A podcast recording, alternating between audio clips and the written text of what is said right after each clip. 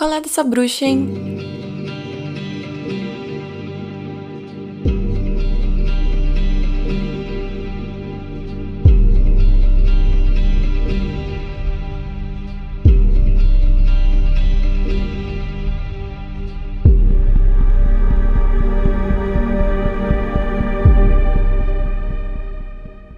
Acabei de acabar A Bruxa de Blair. Só Deus sabe quando que isso aconteceu. Porque tem muitos, muitos dias. Diria mais de duas semanas, talvez. Muita coisa aconteceu na minha vida. Eu fui pra BGS e é um buraco de minhoca ter ido pra BGS, porque eu não sei em qual espaço-tempo eu estou nesse momento. Mas eu guardei o máximo possível as minhas impressões sobre A Bruxa de Blair, ou Blair Witch, se você estivesse se sentindo meio Luciano Gimenez. Ai, pensa em inglês. Pra falar a respeito, Blair Witch, jogo de terror. E eu o quê? Transcendi. Então eu joguei plenamente até os últimos 20 minutos finais. Que aí eu tive um, um momento de uma recaída. Mas foi coisa pouca. O jogo da Bruxa de Blair, eu não assisti os filmes. Então eu não vou ter uma base para fazer uma comparação com o filme, com o jogo. Ou o que eu poderia esperar desse jogo, tendo em vista que eu vi o filme. Uma vez que eu não vi o filme. Então eu fui jogar sem saber absolutamente nada a respeito desse jogo. A única coisa que eu sabia era que o filme eram adolescentes na mata, gravando tudo com uma câmera. E no jogo não é bem assim, mas tem uma câmera e tem uma mata, mas não tem adolescentes. Bom, você é um cara aí, que eu não lembro o nome dele, você entra numa floresta, você é um policial. Você é um policial que entra numa floresta procurar uma criança desaparecida. Aí você vai lá pra floresta apenas na companhia do seu cachorro. E você chega na floresta onde supostamente os outros policiais estariam, mas não tem policial nenhum lá. A galera simplesmente foi na frente e te largou para trás. Mas você tem um cachorro, que é muito melhor do que 20 policiais. É melhor ter um cachorro. Eu preferia isso isso. Não ia preferir isso para entrar na floresta, mas decisão de cada um. Se o cara se sentiu ok de entrar na floresta só com o cachorro, beleza, bom para ele. Você encontra, chega nesse lugar, quer encontrar o pessoal, não tem ninguém lá, ninguém te deixa nada direito, não te deixam nem um mapa, mas você acha um local. Ok. Então você entra nessa floresta, vai procurar a criança e a Bruxa de Blair é um jogo sobre andar em círculos. Você vai andar em círculos a cada 10 minutos, você pode ter certeza que você vai ficar andando em círculos. E você vai chegar num ponto onde você vai se questionar se você tá andando em círculos círculos porque você realmente deveria andar em círculos, é o que o jogo quer que você faça, ou se você tá andando em círculos porque você é burro e não descobriu o que era para fazer. No meu caso, a maioria das vezes era porque eu era burro e não tinha descoberto o que era fazer. Mas algumas vezes era porque era isso mesmo que era para fazer, andar em círculos. E eu não gostei muito disso não, porque eu não sabia quando eu tava sendo burro e quando era o jogo sendo o que ele queria fazer. Muitas vezes eu olhei no YouTube, porque eu sou desprendida disso. Se eu agarro no negócio, eu olho no YouTube. E eu recomendo que olhe no YouTube também. Eu não vou ficar igual eu fiquei 30 minutos andando em círculo para descobrir que o problema era eu. Foi horrível isso. Melhor coisa que eu fiz foi ter entrado no YouTube e olhado. A partir daí, eu não fiquei mais 30 minutos andando em círculos. A não ser quando o jogo queria que eu andasse em círculos, que acontecia também. Tirando essa coisa do círculo, primeira vez que eu fiquei andando muito em círculos, e aí era que eu tinha que fazer algo que eu não tinha me ligado, foi quando deveria ter aprendido a mecânica do jogo. Uma das principais mecânicas do jogo, que é a da câmera. Você acha uma câmera, acha fitas dessa câmera e as fitas que você assiste, elas meio que interferem no presente. Eu ainda não entendi muito bem por que que tem essa mecânica no jogo, por que que você assiste uma fita e a fita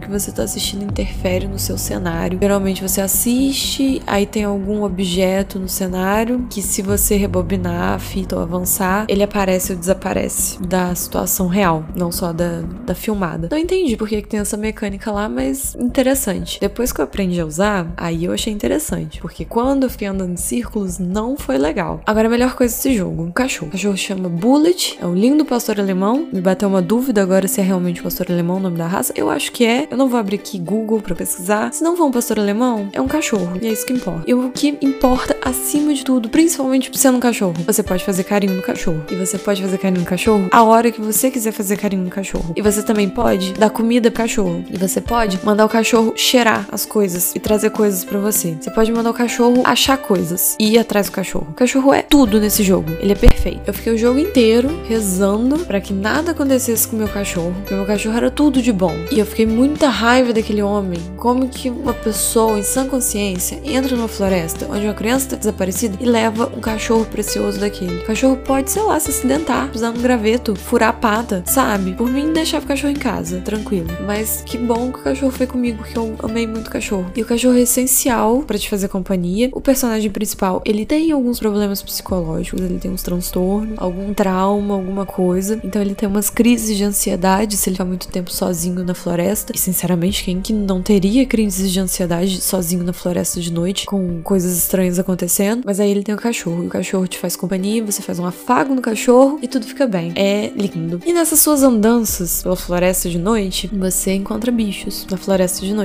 você com uma lanterna só. Mas graças a Deus eu transcendi, então não tive medo. Eu achei a galera da Bruxa de Blair um pouco safadinha, porque esses bichos que você acha é exatamente a mesma mecânica do Alan Wake. É um bicho, um vulto, não é uma forma muito definida, que ele fica correndo pela floresta e você não sabe direito exatamente onde ele tá, então você tem que ficar olhando para onde o cachorro tá latindo. Tá vendo? Ele é um anjo, uma benção na sua vida. Aí você acha onde o cachorro tá latindo e você aponta a lanterna na direção que o cachorro está latindo. E o bicho morre com a luz da lanterna, o que é literalmente o que você faz o tempo todo em Alan Wake. Então é a mesma coisa. Bruxa de Blair é Alan Wake com outra história. E eu fiquei o tempo todo, bruxa, cadê a bruxa? Hum, onde está a bruxa? Não sei, não vi a bruxa. Assim como me disseram no filme, você também não vê a bruxa no filme. Eu também não vi a bruxa no jogo. Mas, novamente, assim como eu falei antes do bicho do portal, eu vou falar a respeito da bruxa. A bruxa, acredito eu, é mais uma entidade que está sendo deixada de lado pela sociedade. A bruxa nada mais é do que uma artista. Ela é uma artista que não tem reconhecimento. Inclusive, as pessoas são muito más com a bruxa. A bruxa fica o dia inteiro no canto dela, fazendo os artesanatos dela. Ela vai pra floresta, ela tem um trabalho de achar um graveto, fazer uma arte com graveto, fazer uma escultura de madeira em alguns momentos. Aí ela vai com toda delicadeza, tira uma foto das pessoas que ela encontra, coloca dentro desse graveto, amarra ali um barbante, pendura nas árvores. Faz um trabalho lindo, um trabalho delicado, uma coisa única. E aí o que, você faz? Você encontra a arte da bruxa na floresta, você o quê? Quebra a arte da bruxa. Olha, sinceramente, eu enquanto artista, se eu faço um negócio com todo o amor e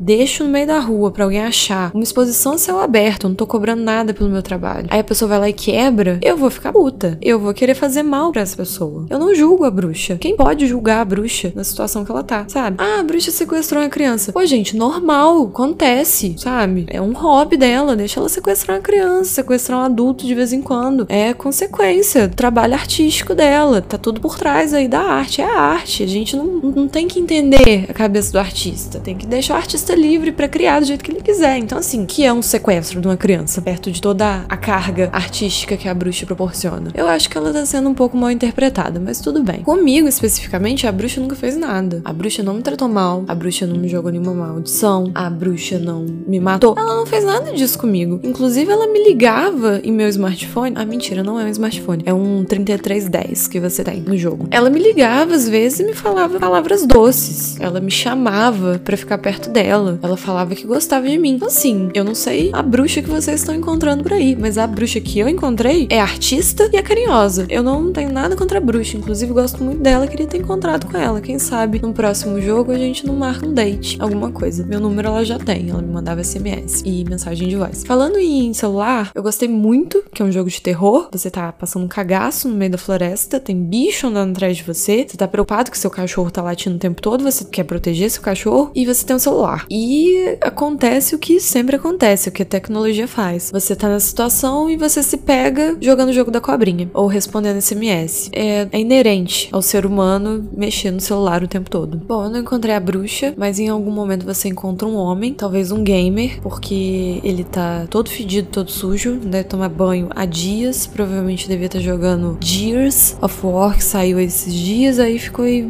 uma semana sem tomar banho comendo cheetos, que tá com os dentes tudo amarelo, deve ser um gamer. Você encontra esse cara, eu achava que esse cara, sei lá, não vou dar spoiler, não vou dar spoiler. Eu achava que esse cara ia fazer outra coisa, mas aí esse cara faz outras coisas. E aí chega um momento que você tem uma comunicação com esse cara. Eu vou falar desse momento específico, eu espero que não seja um spoiler, eu, eu acredito que isso não vai estragar a experiência de ninguém, porque é um ponto que eu achei muito legal. E para você chegar nesse ponto, você tem que morrer muitas vezes. Então eu não sei se todo mundo vai morrer muitas vezes para saber do que, que eu tô falando. Então eu vou falar. Tem um momento que você tá em comunicação com esse cara e você precisa passar por uma parte que tá cheia dos bichos do Alan Wake. Só que é uns bichos do Alan Wake mais evoluído, que eles não morrem com lanterna. Então você não pode matar esses bichos. Você só pode fugir deles mesmo. E fugir na surdina, porque se eles te verem já era, você morre. Aí você tem uma espécie de um caminho, um mapa para você seguir por onde pode ir que, que os bichos não vão te ver. Eu nessa parte, em um momento, eu não tava conseguindo seguir o mapa. Então eu morri uma vez, eu morri duas vezes, eu morri três vezes, eu morri muitas vezes. Porque eu não conseguia seguir o mapa. E esse cara tava falando comigo no walk talk lá que eu tenho. Toda vez que eu tava indo por um caminho meio errado, que ia dar merda, ele virava e falava assim: Você não. Você tá indo muito perto, tá muito perto do bicho. Ó, oh, você não tem amor pela sua vida mesmo, né? Você quer morrer, é isso que você quer, né? E aí eu morria. Isso aconteceu várias vezes. Até que eu acho que o cara ficou de saco cheio, e foi o cara que meio que me passou esse mapa os bichos não me pegarem. Ele começou a me guiar por onde eu tinha que andar. O jogo olhou para mim e falou assim: Você não consegue seguir um mapa. Eu vou narrar o mapa para você então, tá bom? E aí foi esse cara. O cara ficava falando exatamente quanto que eu tinha que andar. Então ele tava no walk-talk comigo assim: Agora anda pra frente, pra frente, pra frente, para. Vira um pouco pra esquerda, esquerda, esquerda. Ele foi meu Waze ali. Eu achei muito legal essa interação porque ela me pareceu muito natural. Parecia que realmente estava acontecendo e não era algo programado, o que de fato é. Eu achei isso muito legal, essa interação. Mais pro final do jogo, e mais pro final do jogo, eu digo, quando eu zerei o jogo, eu fui dar uma olhada aí no YouTube, internet, sabe? Eu descobri que existem vários finais e eu não vou passar por isso de novo para ver esses finais, não. Talvez eu veja no YouTube os finais diferentes. Mas eu acho que eu devo ter terminado em umas 5 horas mais ou menos, porque, sei lá, eu joguei de três vezes, cada vez eu joguei umas duas horas por aí. Então, umas 5 horas você zera. Se você tiver gostado muito da experiência, jogue três vezes e faça todos os finais. Acho que são quatro que tem um final secreto. Mas eu já te adianto que seu final vai ser uma bosta, porque o jogo te encaminha para você fazer um final bosta. Eu duvido que um ser humano faça um final bom sem olhar, sem colar. Duvido. É impossível. E agora a questão do final, que foi o meu momento de recaída. O final desse jogo, eu cansei muito. Eu estava extremamente cansada. Eu já não aguentava mais jogar. Porque você fica o jogo inteiro andando em círculos. E aí no final, você anda em círculos por meia hora ou mais. Para mim pareceram cinco horas. Um círculo sem fim. E eu acho que a galera que fez o jogo deve ter jogado PT antes de, de fazer esse final. Porque é basicamente o conceito do PT, que é você ficar andando dentro de uma casa em círculos. E você fica andando nessa casa em círculos, coisas vão acontecendo diferente a cada vez que você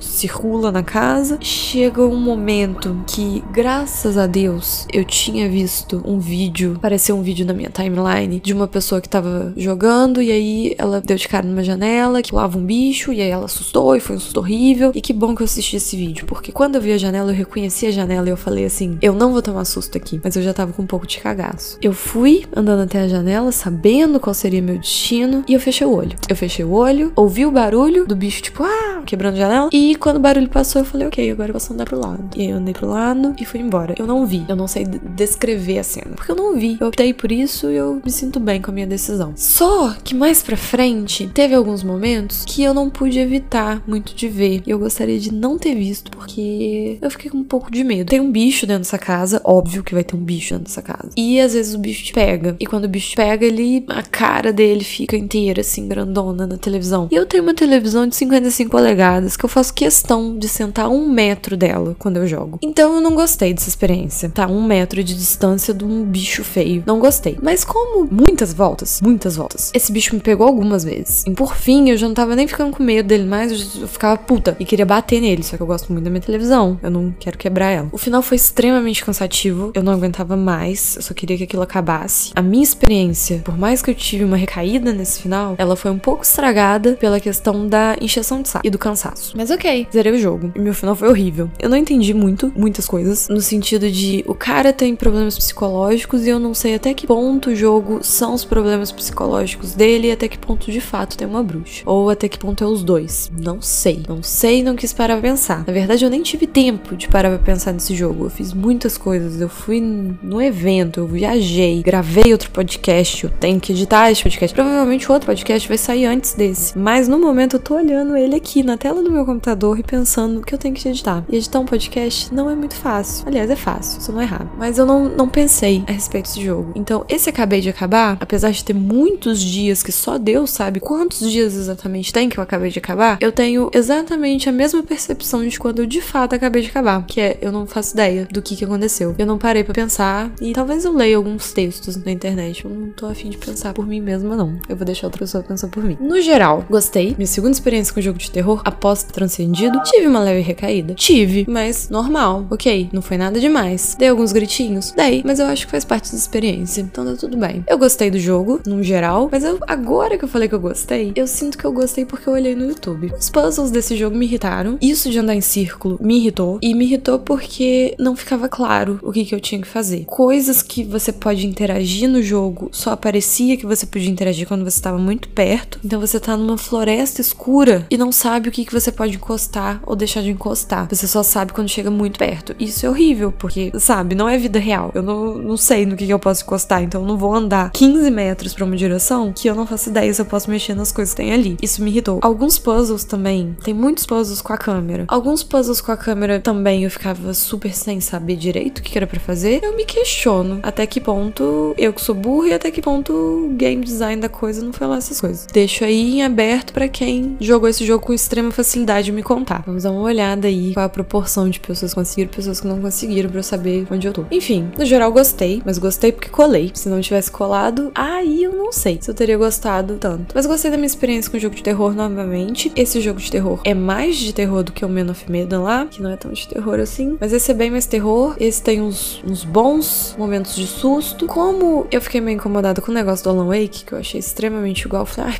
que cópia descarada. Essa parte não me assustou, porque aí a minha que cópia descarada sobressaiu o medo. Então não me assustou essa parte, eu só achei um pouquinho chato também por causa do negócio de ter que ficar reparando o cachorro, pra onde o cachorro tava olhando e tal. E o bicho corre muito rápido, mas a sensação de quando você consegue matar o bicho é bem legal, bem legal. A ambientação do jogo é bem legal, floresta escura o tempo todo, medão, etc. Bem legal. Eu achei bem legal. É bem legal. Os puzzles são meio, hum, hum, mas no geral é bem legal. Eu não sei, eu acho que ele saiu só pra Xbox. Eu peguei pelo Game Pass, então eu paguei dois reais por esse jogo. Pra mim, super valeu a experiência. Não faço a menor ideia de quanto que ele tá custando, mas assim, eu não pagaria muito por esse jogo, não. Por essa questão de eu não ser muito a pessoa do jogo de terror e ter ficado um pouco irritada com algumas coisas. Mas é um jogo legal, tem uma qualidade boa. Se você é fã de jogos de terror, eu acho que super vale a pena. Ele é bem interessante. E o cachorro é perfeito. E só isso já vale o jogo ter. Tem um cachorro que você pode fazer carinho a hora que você quiser. E eu noto pra esse jogo entre um carinho no cachorro e dez carinhos no cachorro, eu dou sete carinhos no cachorro. Na verdade, eu dou infinitos carinhos no cachorro pelo cachorro, não enquanto critério de nota.